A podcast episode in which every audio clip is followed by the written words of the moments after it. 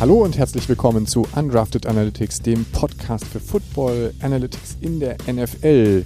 Wir melden uns nach der Wildcard Round und äh, wollen da heute natürlich mit einem Recap starten, mit unserem bewährten, mittlerweile bewährten Schema und unserem Ansatz, äh, den wir euch gleich nochmal äh, schildern werden und freuen uns natürlich jetzt schon auf die ähm, Divisional Round und auch da werden wir euch mit den wichtigsten Analysen versorgen und jetzt geht's los. Heute mit dabei sind Flo, Dennis und Raphael.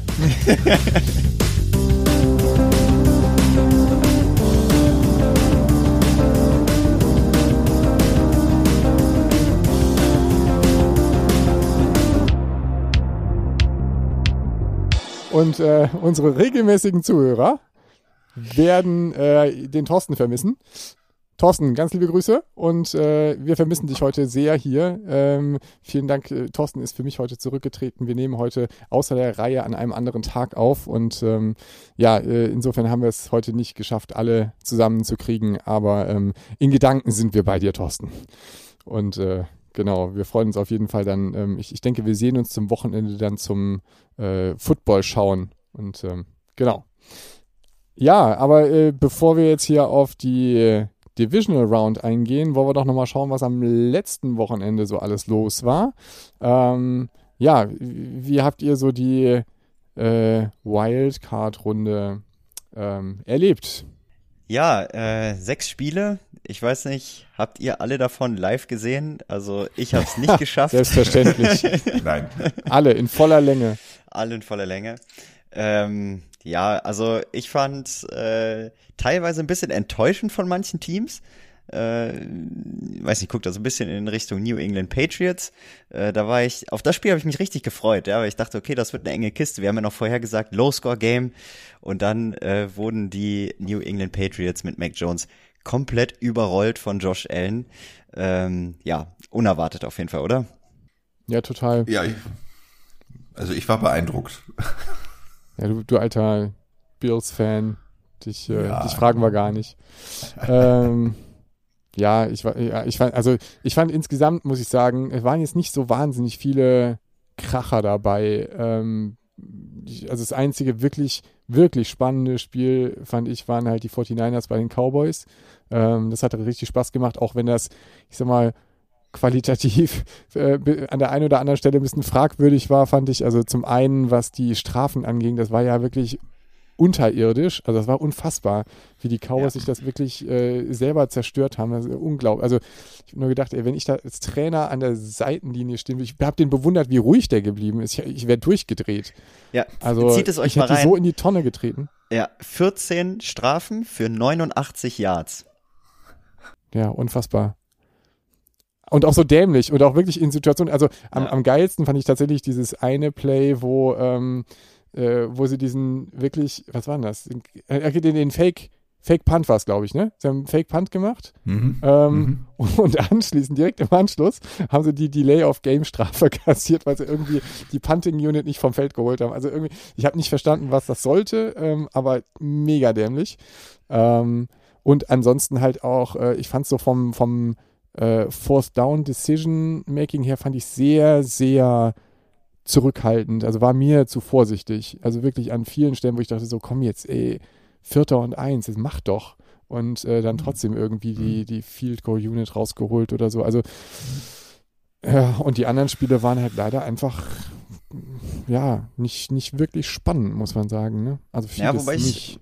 wobei ich sagen muss, also Cincinnati Raiders fand ich jetzt nicht unsch, also ich, ich fand es eigentlich sogar recht spannend, sogar noch zum Schluss hin, weil es ja tatsächlich dann auf die letzte Sekunde drauf ankam, äh, dass äh, Derek Carr dann da, glaube ich, mit einer Sekunde noch auf der Uhr seinen letzten äh, Throw hatte. Aber ja gut, war da nix. Ähm, ansonsten gab's Und da muss ich ganz ehrlich ja, sagen, ich hatte in dem Spiel nicht in einer Sekunde das Gefühl, dass die Raiders es packen.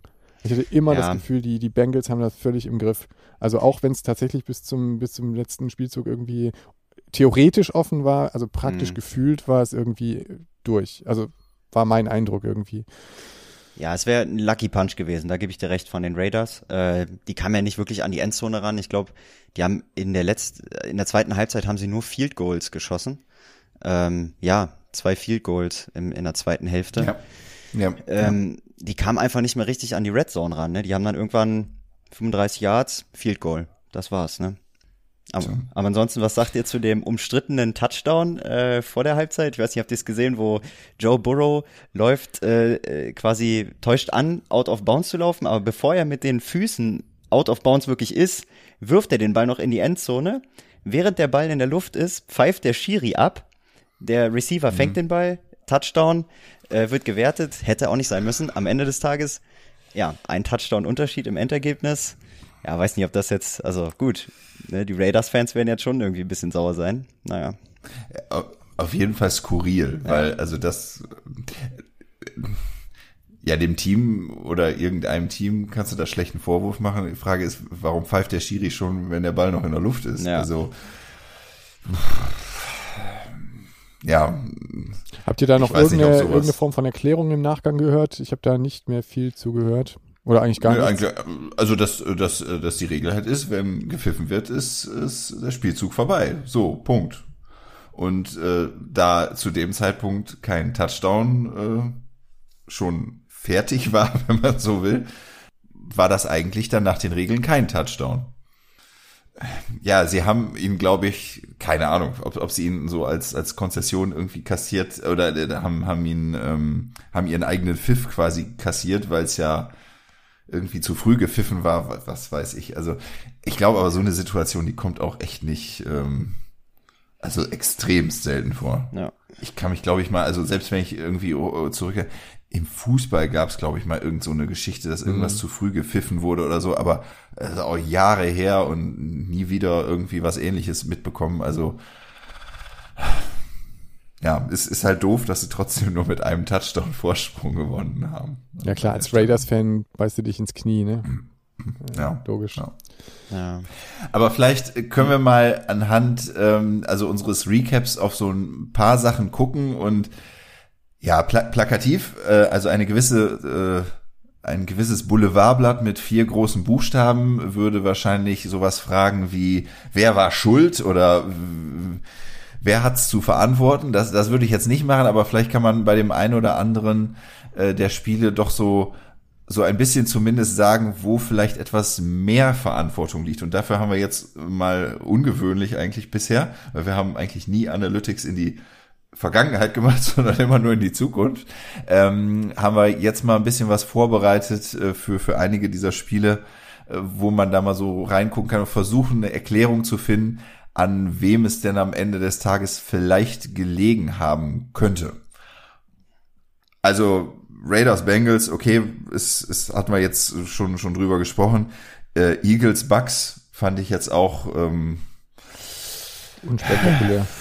ja, eher Valium als Koffein. ja, aber- 31-0 äh, stand es am Anfang des vierten Quarters. Also Ja, mehr muss ja, man nicht sagen. Ja, Ne? deswegen. Ja, genau. So, und Steelers, Chiefs, ich weiß, Raphael hat eh nichts von den Steelers erwartet, um, um äh, die, die Legende hier nochmal weiter zu spinnen an der Stelle. Ah ja, aber ich habe da recht gehabt, oder? Ich hab, also ich, ich habe ein bisschen fies, ich habe ja vom Freilos gesprochen, aber wenn man sich das Spiel anschaut, es fühlt sich auch so an, oder? Also das war schon erbärmlich, was da in der Offensive kam. Sorry, aber so ist es halt.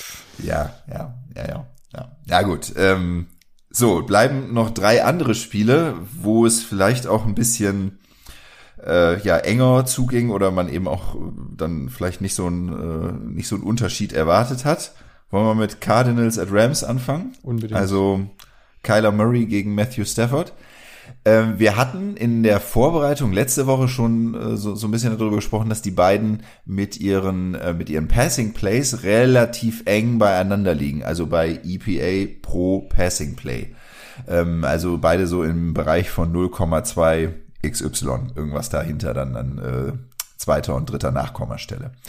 So, und das hat sich jetzt in diesem einen Play doch sehr, sehr gewandelt. Äh, Matthew Stafford ist von den 0,28, ich runde jetzt mal auf zwei Nachkommastellen, ähm, ist er hochgesprungen auf einen Schnitt bei 21 Passing Plays von 0,76, also ein immenser Sprung. Man muss allerdings dazu sagen, wenn man da einen kleinen statistischen Test anwendet, wie unseren berühmten Welsh-Test, dann ist dieser Unterschied noch nicht signifikant. Das heißt, man könnte jetzt nicht einfach so sagen, na, der hat jetzt wirklich in ein anderes Regal gegriffen, um, um in so einer Bildsprache zu bleiben bei seinen Passing Plays. Bei Kyler Murray war es dann die andere Richtung, ähm, von vorher 0,215 auf minus 0,516, also erheblich abgestürzt. Und da ist es so, wenn ich zwischen der Regular Season bei Kyler Murray und eben diesem äh, Wildcard Game vergleiche, wo er ähm, immerhin 36 Mal da äh, das, das Passing Play hatte, ähm, dann ist dieser Unterschied wirklich signifikant. Das heißt, man könnte jetzt ableiten und sagen, die Schuldfrage stellen, an wem lag's, ja, so ungefähr. Also, Matthew Stafford war zwar besser, aber immer noch im Rahmen dessen, was er vielleicht auch schon während der Regular Season gezeigt hat. Aber Kyler Murray oder im Umkehrschluss die Defense der Rams und die war ja wirklich heiß an, an dem Spiel. Mhm. Vaughn Miller, Aaron Donald, äh, ja. wie, wie die da durchgegangen sind. Das war der, der Knackpunkt. Also wir sehen anhand dieser Analyse eher den Knackpunkt auf der Seite der Offense der Cardinals beziehungsweise Defense der Rams als dass es der umgekehrte Fall war, als dass es Matthew Stafford so extrem explodiert wäre. Er ist Kyler Murray implodiert an ja. der Stelle. Wobei man sagen muss, das hat sich auch schon ein bisschen angedeutet. Ne? Äh, sie haben ja jetzt fünf der sechs letzten Spiele verloren. Ich meine, äh, letzte Woche haben wir gesagt, vier der letzten fünf. Äh, irgendwas scheint da wirklich in den letzten Wochen nicht so ganz richtig zu laufen. Ähm, und ich fand auch manche Aktionen da von Kyler Murray, ja, wer da in der Endzone ist, äh, nicht den Safety kassieren will und dann einfach mal blind äh, auf gut Glück wegwirft. Ähm, ja, das nicht. eine, ja, das stimmt, ist, das war krass. Das ist ja. halt äh, schwierig, ja. Und was erwarte ich dann, ne? Ja. Ja. ja. Also wenn man sich auch nochmal anschaut, ähm, welche, welches waren die schlechtesten Passing Plays in, im Rahmen von EPA von Kyler Murray in der gesamten Season, ähm, dann ist, äh, sind die beiden Interceptions jetzt im, im Wildcard-Game äh, Platz 4 und Platz 8 gewesen.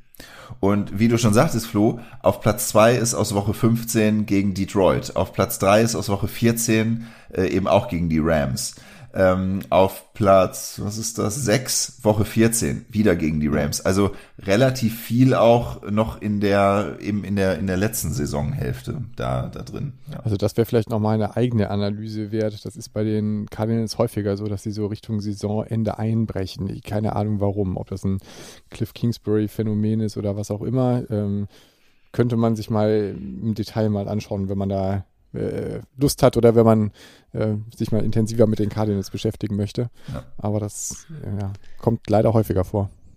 Aber im Detail anschauen ist vielleicht noch das gute Stichwort, weil das, worüber wir gerade geredet haben, findet ihr natürlich auch wieder bei uns auf Instagram unter Undrafted Analytics.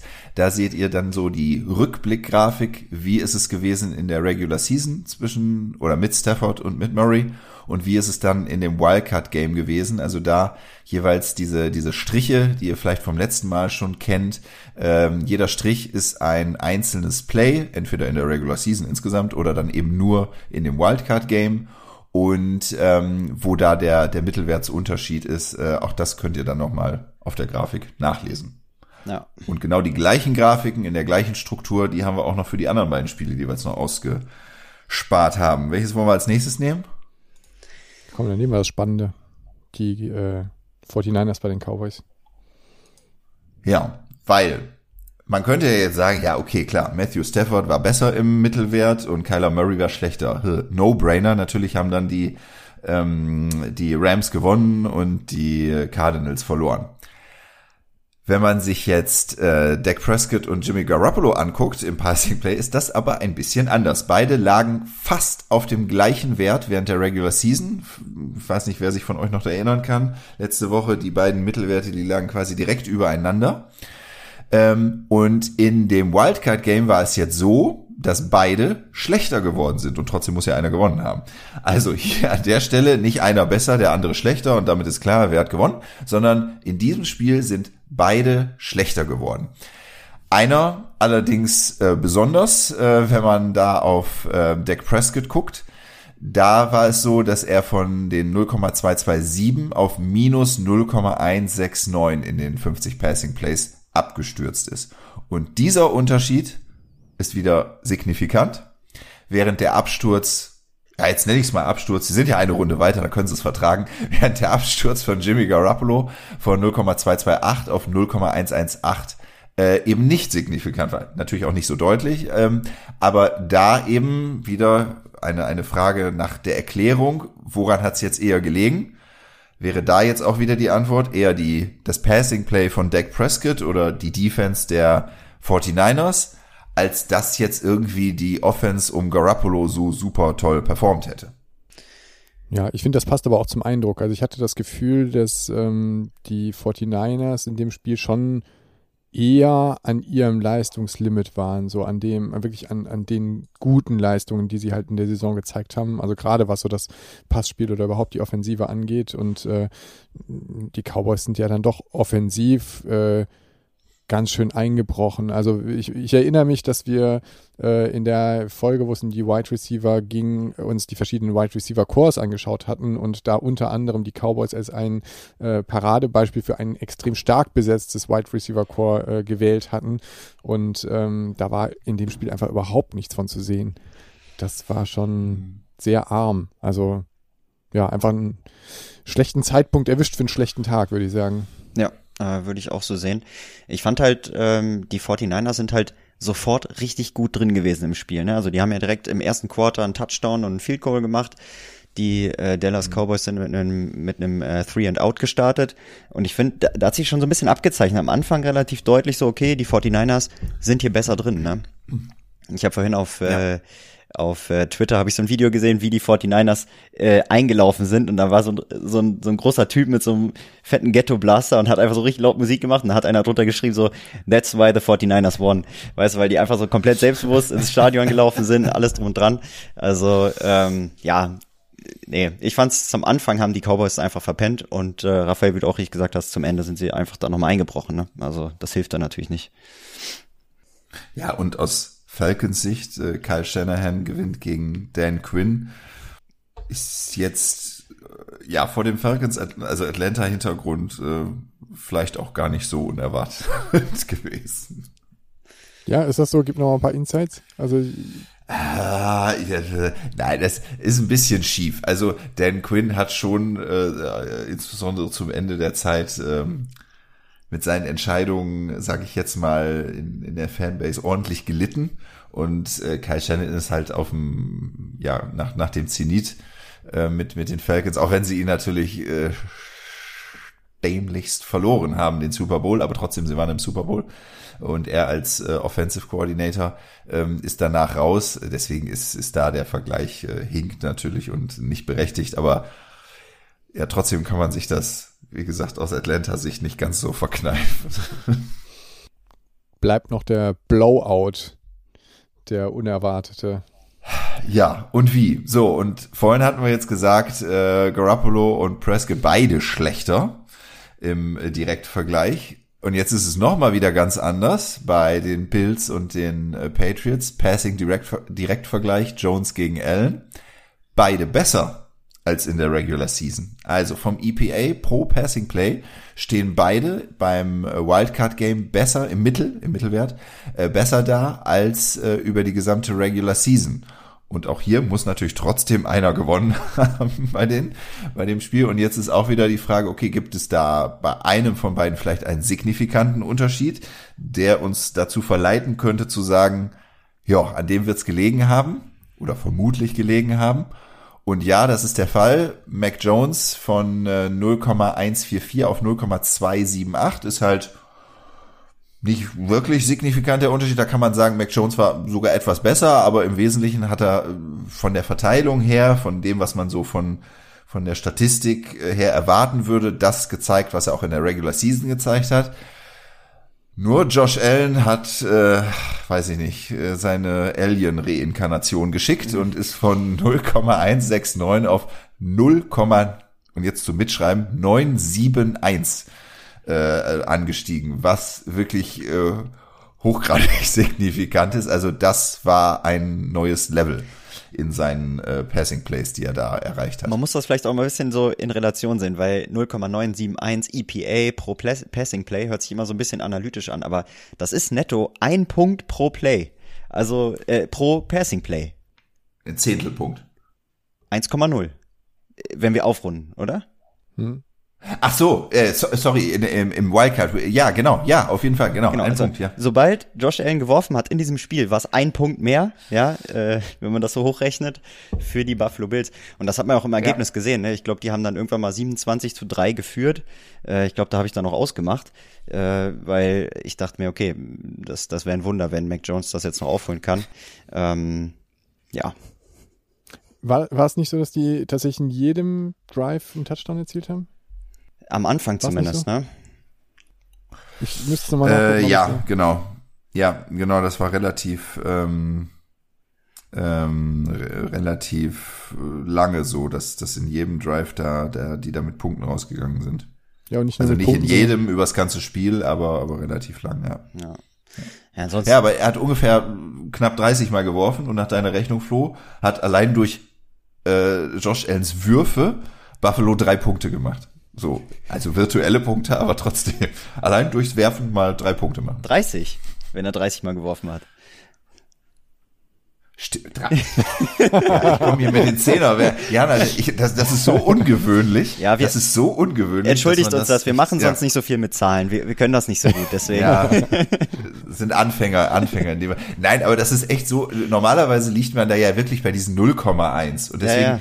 Ist, ist man das schon so gewohnt, einfach zu sagen, ja, okay, 30, also durch 10, fertig, hast du die drei Punkte. Nee, aber das ist, das ist außergewöhnlich einfach und deswegen so ungewohnt. Und ja, hast recht, natürlich, knapp 30 Punkte. Ja, kommt er auch hin mit 47 Punkten dann am Ende zu 17. Ja. Ähm, ja, einfach Wahnsinn. Aber gut, auch wenn man so auf die klassischen, ja, Ja, äh, Frage, was war in der, in der Patriots Defense los war. Also, dass die, dass, dass sich eine Belichick Defense so dermaßen abzocken lässt, ähm, hätte ich im Leben nicht mitgerechnet. Im Leben nicht. Ja.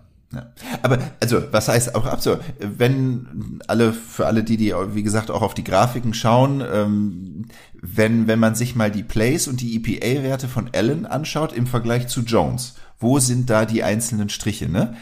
Dann ist das gar nicht mal so, dass Allen da äh, irgendwo jenseits der äh, drei, vier, fünf, sechs EPA pro Play irgendwie ständig einen Strich hätte, also ständig einen, einen Play gemacht hätte, sondern die, die besseren Plays, die und, und einigermaßen viele sogar, liegen bei, bei Jones durchaus. Aber Allen hat halt wirklich den, den Schwerpunkt, also da, wo am häufigsten die Plays landen, eben um diese Eins herum.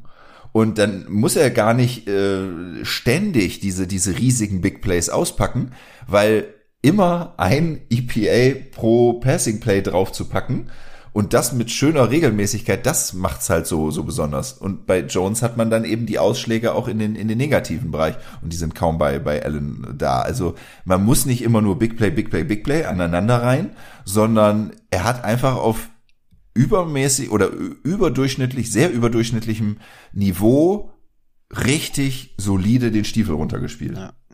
Gut, ich glaube, wir haben die Wildcard-Runde ganz gut aufgearbeitet, oder? Ja, das müssen jetzt die HörerInnen sagen. genau. Aus unserer Sicht haben wir die ganz Ja, gut ja, aufgearbeitet. wir haben unser Bestes Klopfen uns hier gegeben. eine Runde auf die Schulter. Ja, was heißt das jetzt für die Divisional äh, Round? Was machen wir jetzt damit? Ja, erstmal, welche Spiele haben wir da? Wir haben jetzt die Bills bei den Chiefs. Wir haben dann die Bucks zu Hause gegen die Rams.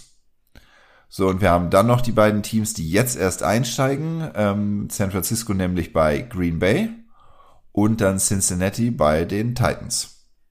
Und dafür haben wir ja wieder so eine Übersicht gemacht, wo wir EPA pro Offensive Play und EPA pro Defensive Play auftragen in so eine Matrix, um mal zu schauen, wie verhalten die sich denn da so zueinander. Flo, hast du da eine Auffälligkeit, was dir ins Auge springt? Also, äh, bevor ich mir die Daten anschaue, muss ich erstmal sagen, das ist, glaube ich, das Spiel, wo ich mich mit am meisten drauf freue, weil nach der Performance von Josh Allen ähm, rechne ich den Buffalo Bills erstmal eine, schon eine sehr gute Chance zu, was ich jetzt, glaube ich, vor dem Spiel gegen die Patriots anders gesehen hätte. Aber ähm, schauen wir mal auf die Daten. Hier sehen wir, dass die Kansas City Chiefs äh, bei den EPA pro Play im Offensive äh, Playing sind sie ein Stück weit besser als die Buffalo Bills. Und die Buffalo Bills sind aber dafür besser und bei weitem besser bei dem Defensive Plays. Also wenn wir uns jetzt nur die EPAs quasi angucken.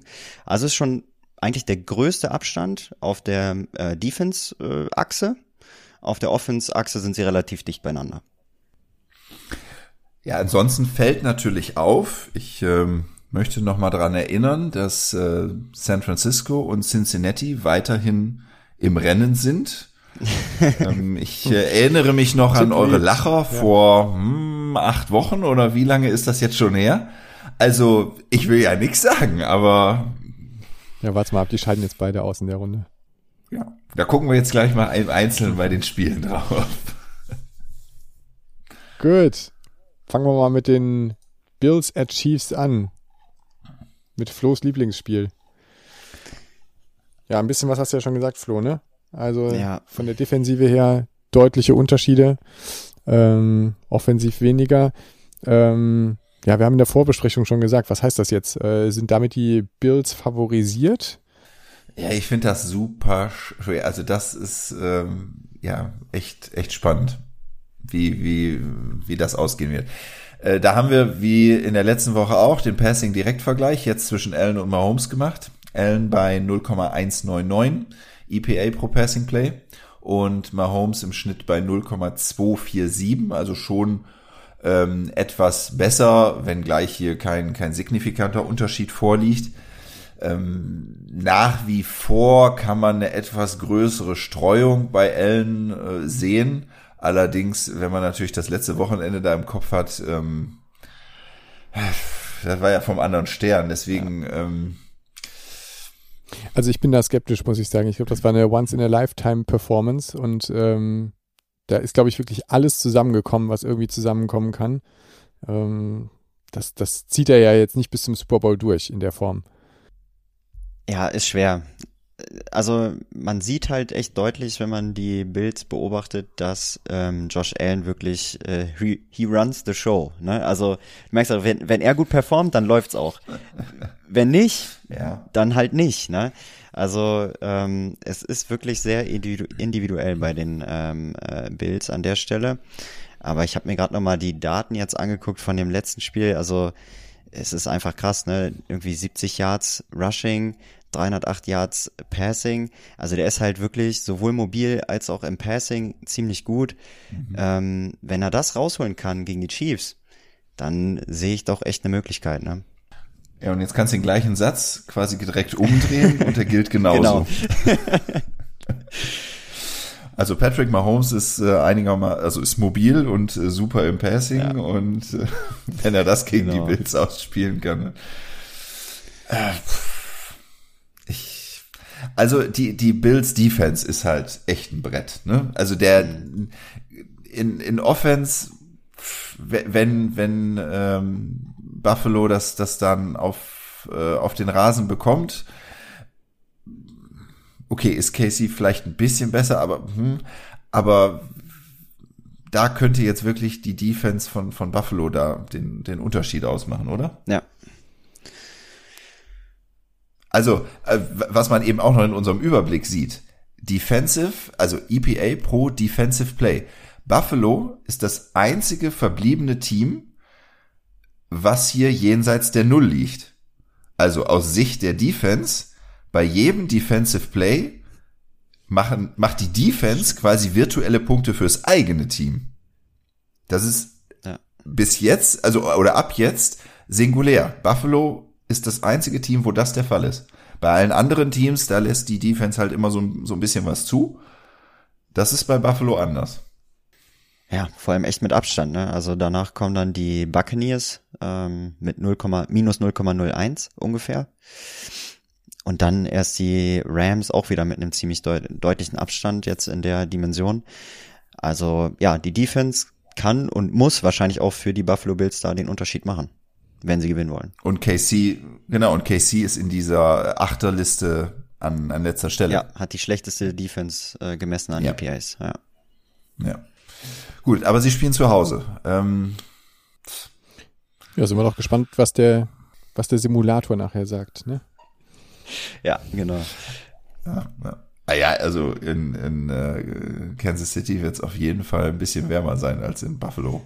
Das, das finde ich ja, also das jetzt kurzer, kurzer Nebenbemerkung. Dieses, wenn es so richtig kalt ist und die Teams stehen sich vor dem Snap gegenüber und man sieht immer ja. diese, diese Ausatemwolke, da muss ich immer dann denken, okay, ist das hier jetzt, äh, äh, äh, wie heißt es noch hier, das Reiten auf den Kühen hier, ähm, Rode ist das Rodeo, weil äh, irgendwie der die die äh, die Bullen da, die diese diese Luft ausatmen, das die sieht immer so krass aus oder so eine so eine alte Dampflok am Bahnhof oder sowas in in der Art. Ähm, aber ich glaube, das wird in Kansas City okay, auch da kann es aber Buffalo ist, glaube ich, nochmal eine Spur härter. Ich habe dann ja. etwas fiesen Und, Videoschnipsel äh, von, von Mac Jones gesehen zu dem letzten Spiel, wo er auf der Bank Hast du auch gesehen, äh, Flo? Ja, ja, wo er auf der Bank sitzt und es dann heißt irgendwie, sein Team liegt, weiß ich wie viel zurück und er guckt sich seinen Atem an oder so. Ja, genau. Beobachtet, wie auf der Bank aus. Völlig fasziniert von seiner Atemwolke, ja. geil. Also, ich, ich, ich nehme es zurück. Äh, in der Tat, ist das noch maritimes Klima in Buffalo? Ich weiß es nicht. Jetzt gerade zu diesem Zeitpunkt ist es in Buffalo 4 Grad und in Kansas City, Missouri, ne, ich passe ja auf, äh, minus 7 Grad. Also ich uh. nehme es wieder zurück, äh, es ist doch da deutlich kälter. Und inwiefern? Willkommen zum Meteorologie-Podcast. Genau, inwiefern genau. hatte das jetzt nochmal Relevanz? Das wäre jetzt meine Frage gewesen. Ja, also gut, dass der Einwand von Flo kam. Für Miami ist das halt immer relevant, Eben, weil die spielen richtig. sonst immer im T-Shirt. ja, also von daher enge Kiste. Ich habe keine Ahnung, keine Ahnung, wie es ausgeht. Ja, es Aufgrund der Streuung und Heimvorteil würde ich vielleicht, wenn ich müsste, eher auf Mahomes setzen.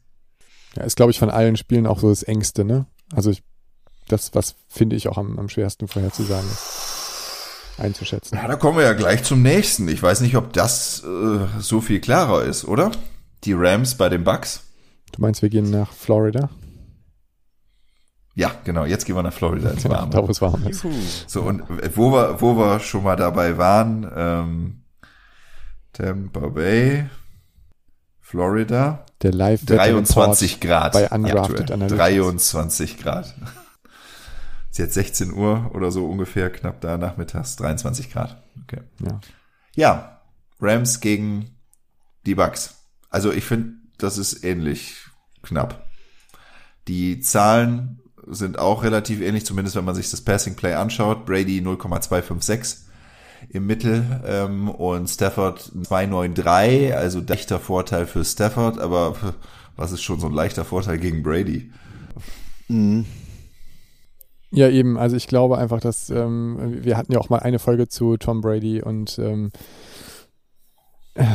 das ist jetzt irgendwie Bauchgefühl und das hat jetzt mit Analytics am Ende gar nichts zu tun, ne? Aber ähm, ich glaube, der lässt sich da in den Playoffs einfach nicht die Butter vom Brot nehmen.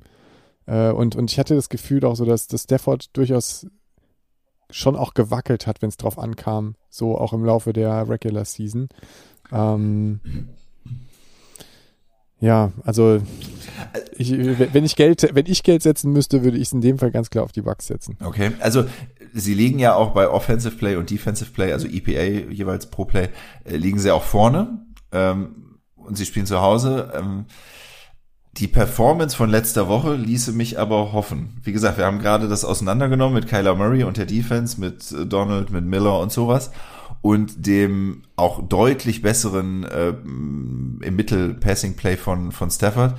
Wenn sie das jetzt noch eine Woche weiter rüber retten können. Ja, also ich sehe die Rams auch echt sehr, sehr stark, wenn nicht sogar im leichten Vorteil. Also wenn man sich einfach nur das Receiver-Core von Matthew Stafford anguckt, ja, Cooper Cup, Higby, OBJ. So, das sind die drei Top-Receiver einfach.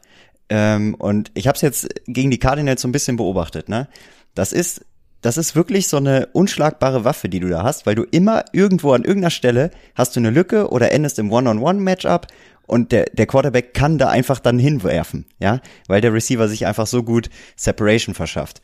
Und ich glaube einfach, dass die Rams mit dem Receiver-Core, wenn sie das abrufen können, ähm, und die Bucks Defense das kein, kein richtiges Rezept findet, das zu, das zu stoppen, ähm, haben die Rams da eine realistische Chance. Das Bucks Receiver Core ist jetzt aber auch äh, das dezimiert halt, ne? Godwin, ja, Evans, Gronkowski.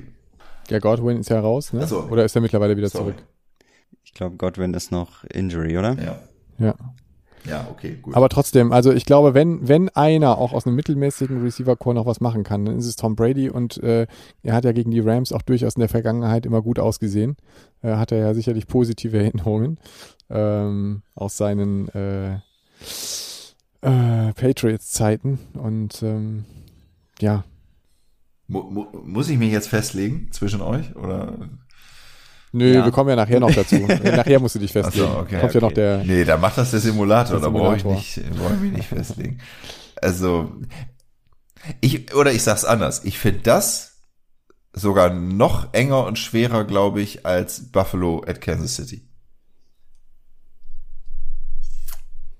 Also ich finde es auf jeden Fall genauso spannend. Ja, also ich, ja, ich hätte auf jeden Fall genauso äh, Lust, ja. das zu sehen. das stimmt, okay. Das, ja. ja, aber es sind überhaupt coole, coole Begegnungen, ja. finde ich. Ja. Also auch die nächste, äh, die 49ers bei den Packers. Ähm, ja, und da können wir jetzt ja. mal ein bisschen, also jetzt haben wir vorhin gerade nur die Passing Plays so berührt, ja, da gucken wir jetzt noch ein klein bisschen genauer hin, bevor wir dann bei der letzten Partie ganz genau hinschauen werden. Ähm, also, auch da wieder unsere Auswertung Passing Direct Vergleich. Jetzt Jimmy Garoppolo gegen Aaron Rodgers. Wenn man auf die äh, gesamte Bilanz schaut, 0,222 für Garoppolo und 0,315 für Rogers. Also schon Rogers besser. Man kann zum Beispiel auch bei uns in der Grafik, aber ich sag's ja jetzt hier auch, äh, man kann auch erkennen, dass der, ähm, dass die Seite bei Garoppolo im negativen Bereich, also die Wahrscheinlichkeiten höher sind, ist da ein bisschen dicker und bei Rogers so im Wesentlichen etwas dicker ist im positiven Bereich. Also tendenziell ist bei Garoppolo eher mit negativeren Plays zu rechnen, jetzt im Vergleich zu Rogers und das gleiche im positiven Bereich komplett umgedreht. Von daher, hm, wenngleich der Unterschied eben auch nicht signifikant ist an der Stelle. Aber, ich habe ja gesagt, wir wollten etwas genauer hinschauen. Es ja, es ist nun mal so, dass ähm, gewisse Plays auch noch mal eine etwas höhere Aussagekraft haben. Das heißt, so, so für den gesamten Verlauf des Spiels. Also üblicherweise spielt man ja vielleicht im dritten Down mal etwas riskanter aus. Äh, in der Red Zone ist, ist es ein anderes Play, was, was man vielleicht aufruft, was eben nicht so repräsentativ jetzt für für das gesamte Spiel ist oder eben auch wenn man wenn man Garbage Time mit mit einbezieht ähm, und und da irgendwelche Plays raushaut, die man sonst jetzt so nicht spielen würde, wenn wenn das Spiel eh schon nicht schon entschieden wäre. Also wenn man solche Sachen zum Beispiel rausrechnet unter anderem, also nur Plays mit besonderer Aussagekraft nimmt, also dann First Downs, Second Downs, keine Red Zone und und so etwas, dann ja, geht der, geht diese Spanne zwischen Garoppolo und Rogers noch mal ein bisschen mehr auseinander. Garoppolo dann bei 0,175 und Rogers bei 0,343. Das ist jetzt im klassischen Sinne noch nicht signifikant. Ich weiß, es gibt Publikationen, die würden das jetzt schon als schwach signifikant bezeichnen, unter 0,1. Mhm. Aber also, sie spielen halt auch in Green Bay kommen aus dem jetzt definitiv wärmeren San Francisco dahin und die Strecke ist auch einiges. Da sehe ich momentan jetzt eher doch äh, das Pendel zugunsten von Green Bay ausschlagen. Ja, und die Packers haben auch eine Woche Urlaub gehabt.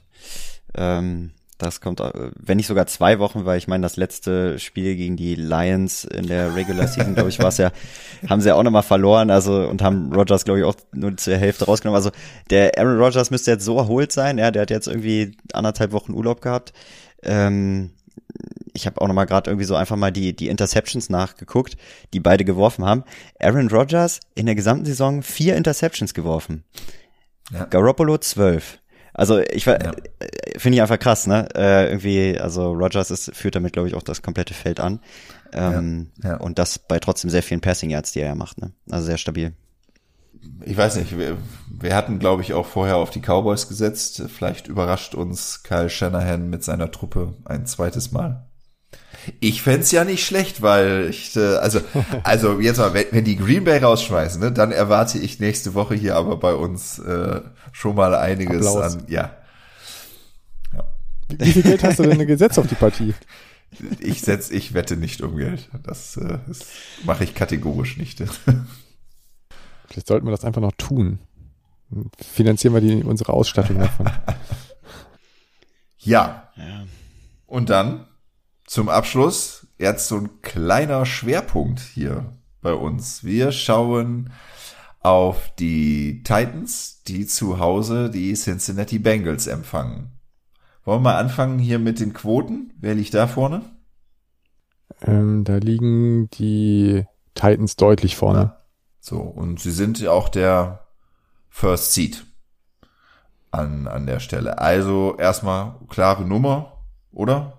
Brauchen wir gar keinen Schwerpunkt machen. Ist, ist klar, die, die Titans gewinnen. Oder? Ja, Ja, ja, also wieder unser Passing Direct, Direktvergleich. Äh, Ryan Tannehill gegen Joe Burrow.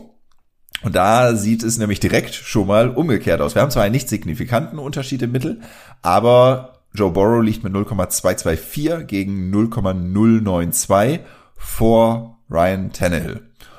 Und das ist erstmal ganz nett, aber wir haben uns letzte Woche ja auch schon mal angeschaut, was passiert denn eigentlich, wenn man nur die Spiele gegen die späteren Playoff-Gegner nimmt. Und da geht die Schere jetzt schon deutlich auseinander. Da rutscht Ryan Tannehill nämlich in den negativen Bereich bei seinen Passing Plays. Also Passing Play mit einem negativen EPA-Wert, das ist schon nicht, nicht schön an, an der Stelle. Und Joe Burrow verbessert sich nochmal auf 0,375. Tannehill hatte ich, glaube hatte ich noch nicht gesagt, minus 0,03. Ähm, also da geht es auseinander und das ist jetzt deutlich signifikant, dieser, dieser Unterschied. Also bei Spielen aus der Regular Season gegen die späteren Playoff-Teams haben wir hier im, im Passing einen wirklich deutlichen Vorteil für Joe Burrow an, an der Stelle. Ja. Jetzt spiele ich mal so ein bisschen den Anwalt für die Tennessee Titans. Ja. Ähm, weil es gibt ja jetzt auch schon seit zwei Wochen die Neuigkeit, dass Derrick Henry jetzt wieder fit ist nach seinem gebrochenen Fuß und die Tennessee Titans definieren sich jetzt ja nicht unbedingt durch ein sehr herausragendes Passing Play, sondern eher dann vielleicht auch über das Running Game. Ähm, und Derrick Henry ist wieder fit. Kann Derrick Henry hier vielleicht einen Unterschied machen? Ja. Klare Antwort. Who knows? ja, genau. Wer weiß, aber sicherlich, klar. Und da haben wir nochmal so, so einen kleinen Deep Dive gemacht. Also wir, wir fokussieren uns nochmal auf genau dieses Thema. Ähm, und ich versuche es jetzt natürlich so gut es geht so zu erklären, aber das ist jetzt wirklich schon äh, sehr ins Detail gegangen. Deswegen da nochmal die, die wärmste Empfehlung, sich einmal bei uns die Grafiken anzuschauen und insbesondere jetzt diese Grafik äh, Bengals at Titans der Deep Dive zum Rushing und und dem Faktor Derrick Henry. Wir fangen damit an und schauen mal, ähm, okay, Cincinnati, wie wie viel EPAs pro Rush hat denn das Team zugelassen, also die Defensive äh, Seite hier hier betrachtet und teilen das eben auf in die Spiele, wo Cincinnati gewonnen hat und die Spiele, wo Cincinnati verloren hat und im Mittel haben sie ähm, zugelassen, wenn sie gewonnen haben, minus 0,014. Also Minus ist sehr positiv, ja, für, für die Defense. Da ist es ja umso besser, je kleiner da der, der Wert ist an, an der Stelle. Und wenn sie verloren haben, haben sie beim EPA Pro Rush 0,084 zugelassen. Und was wir auch noch eingezeichnet haben, ist, jetzt wird's etwas statistischer, aber diese Begriffe haben wir in unseren Rookie-Camp-Folgen Gott sei Dank damals erklärt. Das heißt, wer die gehört hat, ist da ähm, absolut im Bilde. Wir haben den Bereich von zwei Standardabweichungen hinzugefügt. Warum haben wir das gemacht? Weil eine Standardabweichung ist ja ein Maß für eine Streuung um einen gewissen Mittelwert. Also wir haben ja auch hier eine Streuung von EPA-Werten um eben diesen Mittelwert. Und wenn man zwei Standardabweichungen nimmt, dann liegt man so im Regelfall unter gewissen Voraussetzungen, die wiederholen wir jetzt nicht alle, aber liegt man in einem Bereich, wo sich so ungefähr 95 Prozent der Werte befinden. Also wirklich die, die große Mehrzahl. Und dieser Bereich ist jetzt, wenn sie verloren haben bei, bei Cincinnati, reicht der von minus 1,889 bis 2,057. Also das ist so der Bereich, wo bei Niederlagen EPA pro Rushes ähm, zugelassen werden, wo 95 Prozent reinfallen. Ich wiederhole nochmal, minus 1,889 auf der unteren Seite und 2,057 auf der, auf der positiven Seite. So viel erstmal Unterschied. Klar, wenn sie gewonnen haben, waren sie besser. Wenn sie verloren haben, waren sie an der Stelle schlechter. So, Flo, du hattest aber nach Derrick Henry gefragt und da haben wir ja einen schönen, also was heißt schön? Nein, das ist für ihn natürlich nicht schön, aber äh, wir können die Saison, glaube ich, ziemlich teilen, einigermaßen. Ja, also es gibt ja einmal die Tennessee Titans mit Derrick Henry und dann gibt's noch die Tennessee Titans ohne Derrick Henry. Und mit Derrick Henry waren sie in dieser Saison ja nur von Woche eins bis acht, weil dann hatte sich ja gegen die Colts den Fuß gebrochen, glaube ich war das, und hat seitdem nicht mehr gespielt. Ähm, ja, wenn wir uns jetzt dort mal die Mittelwerte anschauen, und da sehen wir jetzt schon einen, einen ja, bemerkbaren Unterschied, denn die Tennessee Titans mit Derrick Henry produzieren äh, ein EPA pro Rush von 0,128, ähm, wohingegen die Titans ohne Derrick Henry nur bei 0,037 liegen. Also wir sehen das Rushing Play deutlich effektiver mit Derrick Henry als ohne. Und das kann jetzt natürlich dann die große Sorge sein, wenn die Cincinnati Bengals dann Derrick Henry ins Gesicht schauen werden und er wird für ein paar Läufe antreten. ja, genau. Und das, das Bemerkenswerte ist jetzt, wenn man nicht nur Tennessee mit und ohne vergleicht und Cincinnati gewonnen oder verloren, sondern wenn man sich jetzt mal die Mittelwerte und diese Bereiche, ähm, die Grenzbereiche für die zwei Standardabweichungen, also da, wo 95 Prozent der Plays reinfallen, zwischen den Cincinnati Niederlagen und den Titans mit Derrick Henry anschaut.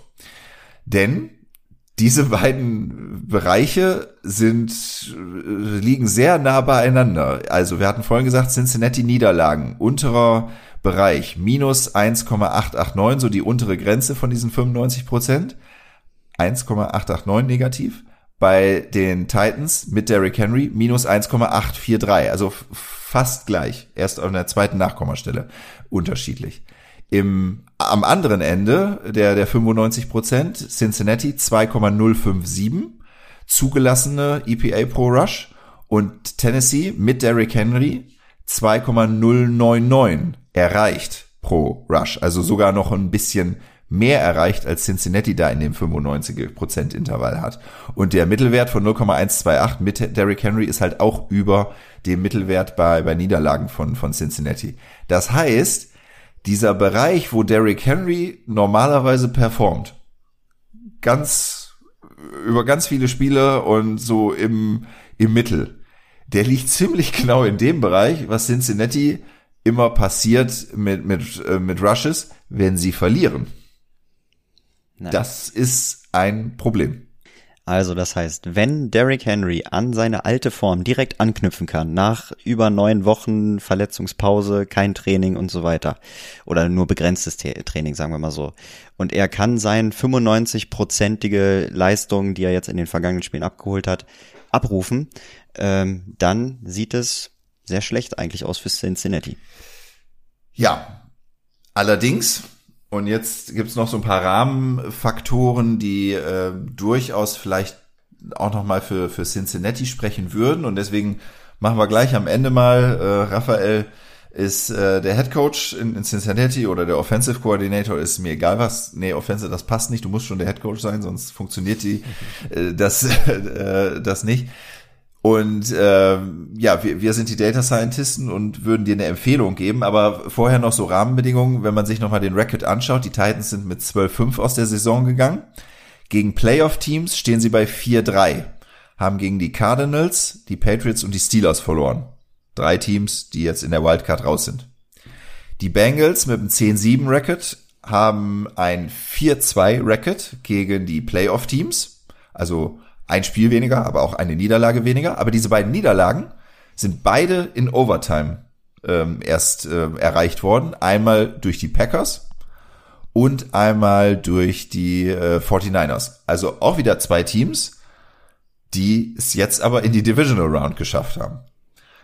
Was sich ja auch in den, äh, in den EPA widerspiegelt, äh, die, die Joe, no, wie sind wir, wo sind wir jetzt gerade? Ja, genau. Doch, genau, Ja. die, die Joe Burrow ähm, äh, geworfen hat, also beziehungsweise er hat sich ja gesteigert, Ja, haben wir gesehen, genau. ne, gegen Playoff-Teams, also das, das spiegelt sich da quasi wieder, ja. So, und ansonsten, ähm, beide sind offene Stadien gewöhnt. Das heißt, Heimvorteil bei den Titans, ja, okay, klar, aber ist jetzt kein, kein Unterschied. Also ist es nicht so, dass zum Beispiel ähm, ja, Atlanta nach Green Bay fliegen müsste oder sowas. Das ist halt dann schon ein erheblicher Unterschied. Cincinnati ist im Allgemeinen vom Wetter her etwas, etwas kälter. Also auch da gibt's keinen Kälteschock für, für Joe Burrow in, in Tennessee. Es ist jetzt auch nicht so super weit voneinander entfernt. Das sind so ungefähr 270 Meilen oder 440 Kilometer. So in deutschen Dimensionen. Bremen, Frankfurt, Dortmund, Stuttgart, eine Stunde Flug in etwa. Das ist so die Distanz. Also da ist man jetzt auch nicht äh, total gerädert. Weil das Lustige ist halt, Cincinnati ist genau am südlichen Rand von Ohio. Und ähm, Nashville ist am nördlichen Rand von Tennessee. Und eigentlich brauchen die nur einmal quer durch Kentucky und dann sind sie schon da. Also das ist, glaube ich, ein eher im Vergleich zu manch anderen Begegnungen ein eher kleinerer Heimvorteil an, an der Stelle für, vielleicht. Ja, aber jetzt wollen wir dich beraten als Head Coach der ähm, Cincinnati Bengals. Auf Basis der Daten, die wir jetzt hier gefunden haben, würden wir jetzt also sagen, schau dir doch mit deinem Quarterback Joe Burrow nochmal an, wie ihr gegen die Playoff-Teams performt habt. Schaut euch die Plays, die Passing Plays, die er gegen die Playoff-Teams geschafft hat. Schaut euch die an. Was waren da die Stärken? Was äh, hat da richtig gut geklappt? Weil er genau bei dieser Player-Auswahl besser war. Ihn also da zu stärken und äh, versuchen zu unterstützen. Gleichzeitig dann eher an die Defensive-Seite die Empfehlung. Ryan Tannehill, wenn er werfen musste, insbesondere gegen Playoff-Teams, und Cincinnati ist ja jetzt natürlich dann ein Playoff-Team, war er schlechter als im Schnitt der gesamten, äh, der gesamten Regular Season. Also eher Ryan Tannehill zum Werfen vielleicht zu zwingen, als dann den wieder genesenen Derrick Henry laufen lassen, weil das ist auch noch ein interessanter Unterschied. Tennessee mit Derrick Henry bei EPA pro Rush 0,128 gegenüber Ryan Tannehill beim Passing gegen Playoff-Teams von minus 0,03. Also der Rush bei Tennessee ist wirklich immens wichtig. Es, es im EPA sogar äh, liegt da drüber. Das heißt eher Tannehill zum Werfen zwingen und bei, bei Angriffen von Tennessee darauf achten, dass ich Derrick Henry eindämme. Die beiden Empfehlungen. Ja, und dann vielleicht noch die letzte Statistik zu Derrick Henry, wenn man sich betrachtet, der hat wirklich nur acht Wochen gespielt und ist aber nach der gesamten Regular Season immer noch in den Top 10 der äh, Running Backs mit 937 Yards auf Platz 9. Also ja, ich meine, wenn der Typ jetzt wieder am Start ist, dann wird gelaufen. Ähm, Ja, also davon, davon würde ich tatsächlich auch mal ausgehen. Also wenn ich jetzt äh, tatsächlich Head Coach bei den Bengals wäre, würde ich tatsächlich auch mal davon ausgehen, dass wenn Derrick Henry auf dem Platz steht, dass sie ihn dann auch versuchen werden, intensiv einzusetzen. Ähm, und das ist aber auch das, wo ich tatsächlich mein Fragezeichen dran machen würde. Also Flo, du hast die Einschränkung schon gemacht, wenn er tatsächlich nach äh, so vielen Wochen Pause denn tatsächlich wieder fit ist. Und ähm, ich denke, das wird man relativ schnell in dem Spiel auch sehen. Ne? Ähm, und ja, ich denke, wenn, äh, wenn das nicht der Fall ist, also wenn man sieht, okay, diese Wochenpause, wie viele Wochenpause waren es? Acht, neun, wie viel? Keine Neun Ahnung. Wochen, ja. Ähm, die haben dann doch ihre Spuren hinterlassen, dann wird es tatsächlich, glaube ich, auch für die Titans echt eng. Also ähm, ich denke, die, die Empfehlung, äh, grundsätzlich Tannehill zum Werfen zu zwingen oder, oder dazu zu verleiten, ist, ist sicherlich eine gute und ähm, ja, also ich kann mir gut vorstellen, dass das am Ende auch funktionieren wird. Ähm, also wir haben es, äh, Entschuldigung, ich muss nochmal auf die, äh, noch einmal auf die leidige Seahawks-Saison äh, kommen und man hat leider halt gesehen, was es heißt, wenn jemand von der Verletzung wiederkommt und nicht hundertprozentig fit ist, ja, also Russell Wilson war einfach in den drei, vier Spielen, nach denen er verletzungsbedingt äh, aussetzen musste und dann wiedergekommen ist, der war nicht derselbe. So und ähm, dasselbe kann ich mir für Derrick Henry halt auch vorstellen. Also gerade auf dieser super physischen Position des Running Backs, wo du wirklich einfach hundertprozentig da sein musst, um äh, eine, gute Leistung abzuliefern. Also insofern, ja. Ähm, ja, vielleicht noch abschließend, ähm, wie kann man auch die Cincinnati Defense ähm, an, oder Rush Defense an der Stelle stark reden gegen Derrick Henry? Oder wie kann man ihnen Mut machen? Bei ihren, wenn sie ihre Spiele gewonnen haben, haben sie ja einen negativen EPA-Wert erreicht. Das heißt also auch da, jedes Mal bei ihren Siegen, wenn der Gegner ein Rushing Play ähm, gezogen hat, haben sie quasi für ihr eigenes Team ähm, virtuelle Punkte gemacht. Also sie können es und sie haben auch, sie haben gegen die Vikings gewonnen, die ja durchaus auch ein starkes ähm, Laufspiel haben. Ähm, die haben gegen die Ravens zweimal gewonnen. Gut, sie haben auch zweimal gegen die Browns verloren, ähm, aber also das, das Potenzial ist, ist da und wenn man sich vielleicht dann eben auch konzentrieren kann und nicht diesen, ja, diesen Ballast hat, okay, wir müssen auch noch irgendwie groß auf den Quarterback aufpassen, sondern vielleicht da natürlich nicht komplett außer Acht lassen kann, aber der, der Fokus auf, auf Derrick Henry liegt, dann geht, glaube ich, was für Cincinnati gegen den ersten Seed an der Stelle. Ja, also wird sicherlich die Kernfragestellung sein, erstmal, wie performt Derrick Henry? Das wird man, denke ich, relativ schnell sehen, wie fit er ist, ne? Und äh, natürlich, wenn er gut performt, wie ist die Antwort der Cincinnati Bengals Defense auf Derrick Henry? Ansonsten, ähm, ja, wenn hier äh, der Ausschlag eher in Richtung Cincinnati geht, bin ich auch dabei, dass äh, Cincinnati hier den Vorteil hat. Na, dann legen wir uns also gegen die Wettquoten fest. Ja. Okay, ich dann sind wir uns einig gegen die Wettquote. Das ist doch auch mal was. ja, und dein Tipp lebt weiter. Ja, äh, mal sehen. Wenn, äh, wenn Aaron Rodgers einen schlechten Tag erwischt. Also, und sich die also wegen Adams dem Tipp wäre ich ja jetzt, äh, also fände ich es echt cool, wenn, wenn das passiert. Also wenn die wirklich in die Championships, äh, Ship Games äh, kommen, die beiden, dann ähm, also das hätte man doch damals auch nicht zugetraut. Das war damals wirklich so eine richtige Bold Prediction, aber und wir haben sie ja, am Tape. Genau, genau. Ich weiß noch, wie ihr gelacht habt. Raphael vor allem hat unglaublich gelacht. ich lache auch immer noch. Ja. Gut. So schnell vergeht mir das nicht. Gut. Kommen wir zu unserer Two-Minute-Warning. Ja, dann schließen wir ab und die Spiele werden immer weniger in unserer Two-Minute-Warning äh, an der Stelle. Aber wir haben jetzt noch vier Begegnungen und unser Monte Carlo Simulator sagt jetzt folgende Ergebnisse. Cincinnati Bengals bei den Tennessee Titans. Ja, der Simulator sagt hier ein sehr knappes Ergebnis voraus, nämlich 51% für die Bengals. So, dann haben wir San Francisco 49ers im kalten Green Bay bei den Packers. So, und jetzt frage ich mich, ob du Dennis hier ein bisschen deine Finger im Spiel hast. Ah, denn, denn der Simulator sagt hier nämlich, und ja, gar nicht so undeutlich, mit 57% Field Goal or less für die 49ers. Dann nehme ich das Timeout. Also ich sag mal, das wäre, das wäre tatsächlich, glaube ich, in diesen, äh, in dieser ähm, Divisional Round die, die größte Überraschung tatsächlich, wenn die 49ers das in Green Bay packen können.